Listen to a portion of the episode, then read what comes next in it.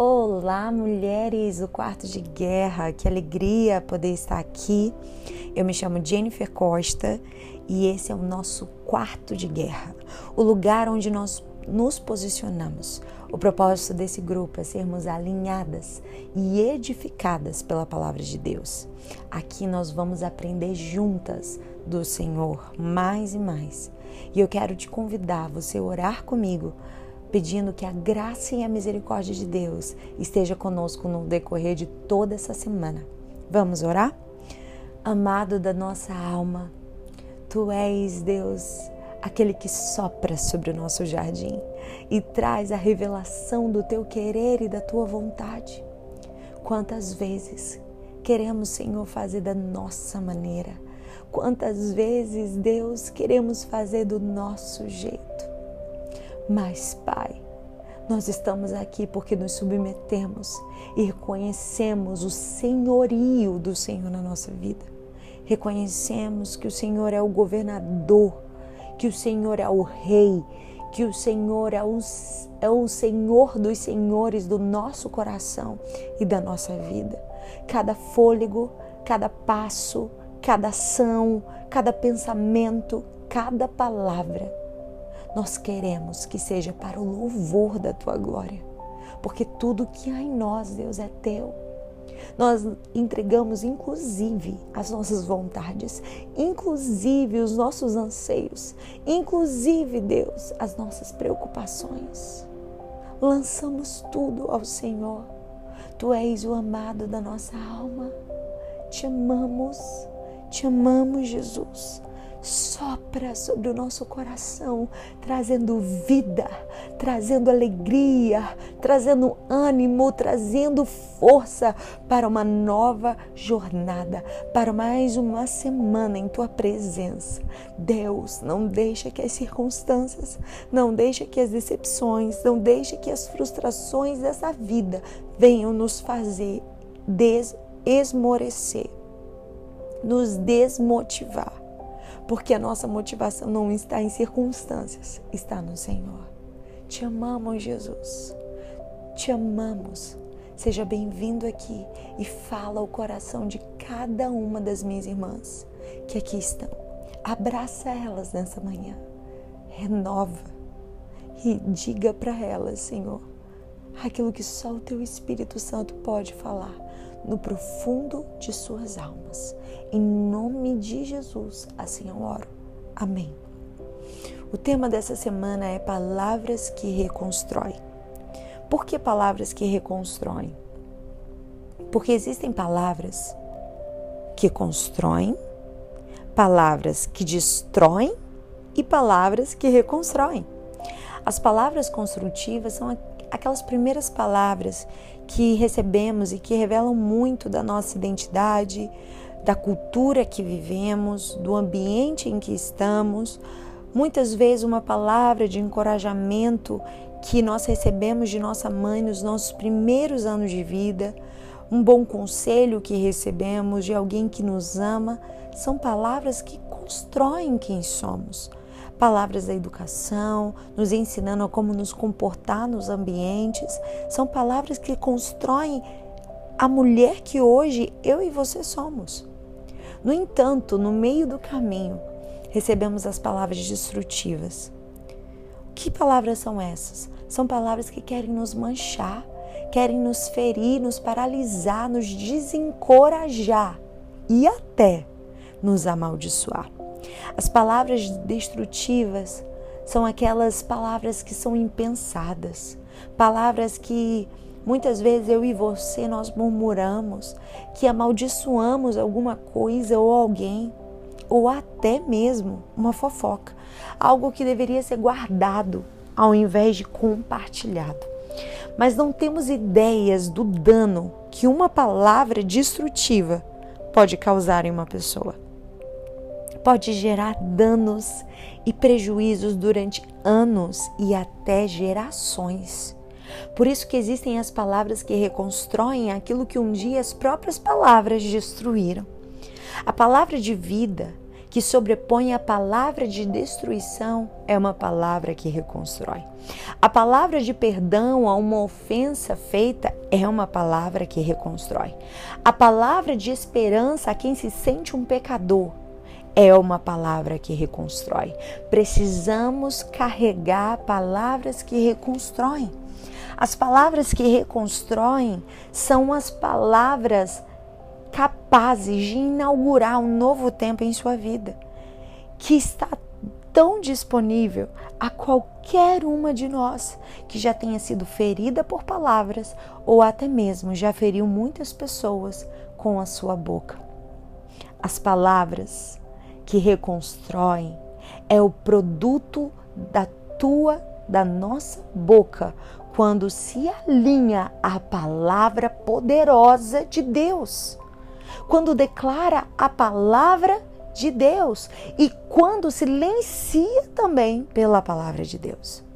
É o produto da tua boca que construirá pontes para o seu destino, que abrirá portas dentro de outra porta, que trará paz a um lugar de guerra, que trará visão a um lugar de confusão. As palavras que reconstroem são também as palavras de confissão, de arrependimento, de reconhecimento de pecado. Jesus é um exemplo de ter palavras que reconstroem. Pedro tinha pecado e negado Jesus. Ele estava se sentindo um perdedor, desanimado e desacreditado do seu propósito. Jesus vai à sua procura após a ressurreição e diz: Pedro, tu me amas? Essas palavras não eram de confronto, eram palavras de recomeço. Essas palavras, palavras não eram de dúvidas, mas de fé. Essas palavras é o céu dizendo: Eu acredito em você. Aleluia! Ai, como eu amo essa palavra de Pedro. Como eu amo essa história. E assim como Jesus, nós temos que ser essa boca que é uma fonte de vida, uma fonte de esperança para os nossos, uma fonte de recomeço para um exército que está perdido e esquecido no vale de ossos secos. Uma voz profética altera ambientes, promove a atmosfera do céu e revitaliza até aqueles que estão destruídos pela frustração. Que voz você tem sido?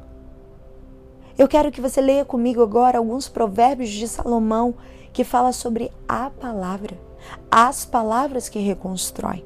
Provérbios 10, versículo 19 diz: Quando são muitas as palavras, o pecado está presente, mas quem controla a língua é sensato. Provérbios 10, 20: Prata escolhida é a língua do justo, o coração dos ímpios é de nenhum preço. Provérbios 12, 6: As palavras dos ímpios são, são emboscadas mortais, mas quando justos falam, há livramento. Aleluia. Provérbios 12, 13 e 14. O mal se enreda, se enreda no pecado do falar, mas o justo não cai nessas dificuldades. Do fruto de sua boca, o homem se beneficia e o trabalho de suas mãos será recompensado. Provérbios 17, 28. Até o tolo, quando se cala, será reputado por sábio, e o que cerrar os seus lábios, por sábio. Aleluia! Sabe por que muitos de nós, muitas de nós fracassamos? Porque quando o sol brilha e está tudo lindo e vibrante, temos palavras construtivas nos nossos lábios mas nos dias das tempestades, das nuvens cinzas, o inimigo obtém, obtém vantagem com nossas palavras destrutivas, que nos derrotam e nos enfraquecem. É exatamente no dia triste que as palavras de reconstrução têm que entrar em ação. Porque as palavras de reconstrução mudam atmosferas, alteram ambientes e traz a existência da fé, que promove o que não existe como se já fosse. Toda vez que você declara fraqueza, fracasso, você engrandece o adversário acima do Pai e destrói sua confiança na palavra. Palavra liberada tem um poder incalculável. Você não tem noção do que uma palavra pode fazer na vida de alguém. Eclesiastes 3:7 diz: há tempo de falar e tempo de calar. Por isso calar a boca é uma benção. Desculpa o termo, eu sei que é meio ofensivo dizer, ei, cala a boca. Mas às vezes calar a boca não é uma ofensa, é uma benção. É um escape, é um livramento de Deus. Aqueles que não conseguem dominar o verbo calar, ficam procurando os assuntos nas esquinas, ficam procurando pessoas para conversas fiadas, não param de falar e deixa eu te dizer, na multidão de palavras estão os pecados. Existe pecado na multidão das palavras, isso é, tá na Bíblia. Quem não se cala não é respeitado. O respeito não vem por falar demais. O respeito vem por aprender a se calar. O pior de quem não, não se cala é que rouba o tempo precioso dos outros com conversas inúteis. Porque a gente se preocupa com o diabo, a gente se preocupa com pombagira, a gente se preocupa com os outros, mas não nos preocupamos com os nossos estragos que fazemos quando não nos calamos. Eu preciso aprender a calar minha boca quando estou irritada. Eu preciso aprender a calar minha boca quando não tenho nada de bom e nada que edifica para declarar. Eu preciso aprender a calar minha boca quando o sentimento de tristeza quer me fazer falar aquilo que posso me arrepender depois. Principalmente quando o nosso emocional está desequilibrado nós temos que ter cuidado com as nossas palavras, porque tem casamento, trabalho, carreira que acaba porque falamos demais, porque falamos palavras destrutivas, palavras que ferem. Se não precisar falar, não fala. Não adianta lutar pela paz em sua casa e não saber se calar. Não adianta que ter um ministério sólido e não saber se calar. Coisa bonita é a presença silenciosa. Você já parou para pensar que a gente que o silêncio ele cura, o silêncio ele renova. Até para dormir, a gente precisa daquele quarto silencioso. Quem fala muito não é sábio. Salmo 141, 3 diz: Senhor, coloca um guarda na minha boca, vigia a porta dos meus lábios. Tem hora que a gente tem que pedir para Deus colocar um guarda na nossa boca, para a gente tropeçar quando começarmos a falar o que não deveria, para o telefone tocar quando a gente começar a falar de quem não deveríamos falar. O justo é uma boca que tem que fluir vida, tem que ser uma fonte de vida. A minha boca diz se eu me converti ou não. O que eu falo e o jeito que eu falo diz se eu nasci de novo ou não. Eu posso ter Bíblia debaixo do braço, eu posso ser voluntário, eu posso ter me batizado, mas ainda assim, se a minha boca não estiver convertida, nada adianta. A boca do justo tem paz, a boca do ímpio fere, machuca, agride, difama. Não adianta ter cara de crente, não ter crachazinho, oposição na igreja, se a nossa boca é violenta ao falar. Provérbios 12, 18 fala que há palavras que ferem mais do que a espada. É verdade ou não é? Tem coisas que é melhor tomar um, um, tapa na cara do que ouvir algumas coisas. Palavras lançadas não voltam, mas a língua do sábio traz cura. Quando eu falo, eu curo ou machuco? Nisso pensai. Deus te abençoe.